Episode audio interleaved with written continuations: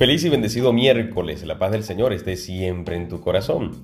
Vamos a meditar el Evangelio según San Lucas capítulo 9, versículos del 57 al 62.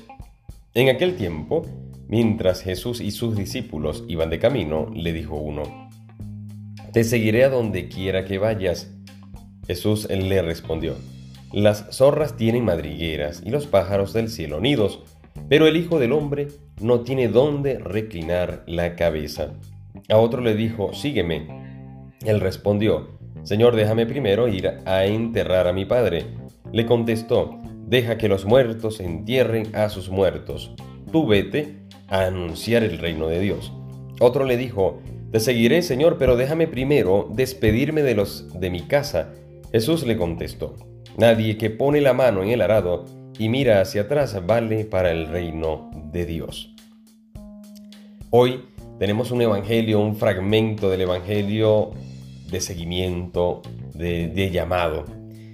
Y fíjate, vamos a analizar los tres. Digo analizar, meditar estas tres, eh, estas tres personas que se acercan al Señor. El primero le dice al Señor, te seguiré a donde quiera que vayas. Y el Señor no lo rechaza sino que le dice cómo es ese seguimiento.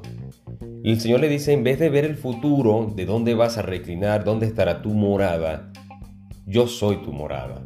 Porque el Hijo del Hombre no tiene dónde reclinar la cabeza. No pienses en ese lugar donde, de comodidad, de seguridades. Porque es muy, digamos, entre comillas, fácil seguir al Señor cuando tenemos nuestras seguridades y estamos seguros de.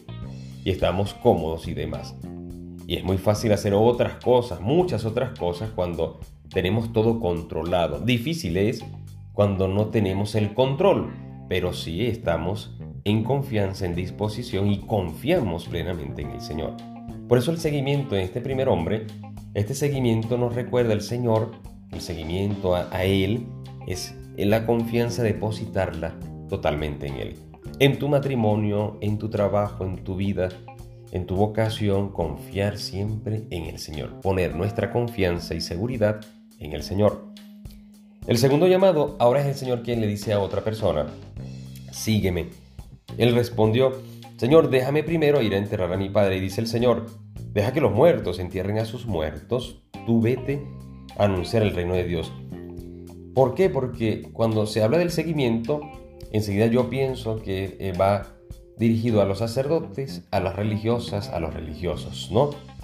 Fíjate que el Señor está diciendo, tú me puedes seguir cuando anuncias el Evangelio, me estás siguiendo. No necesariamente tienes que venir a vivir conmigo.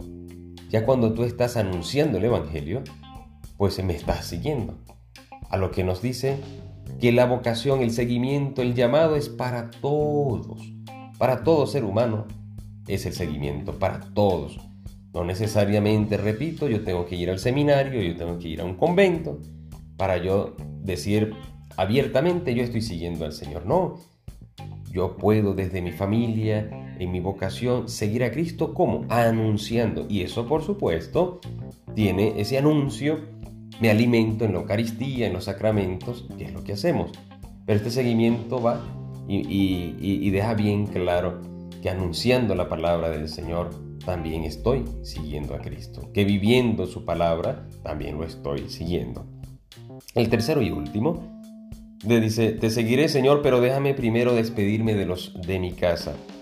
¿Qué dice el Señor? Nadie que pone la mano en el arado y mira hacia atrás vale para el reino de Dios. Ahora es el pasado. El primero miraba al, futuro, ahora este mira hacia el pasado.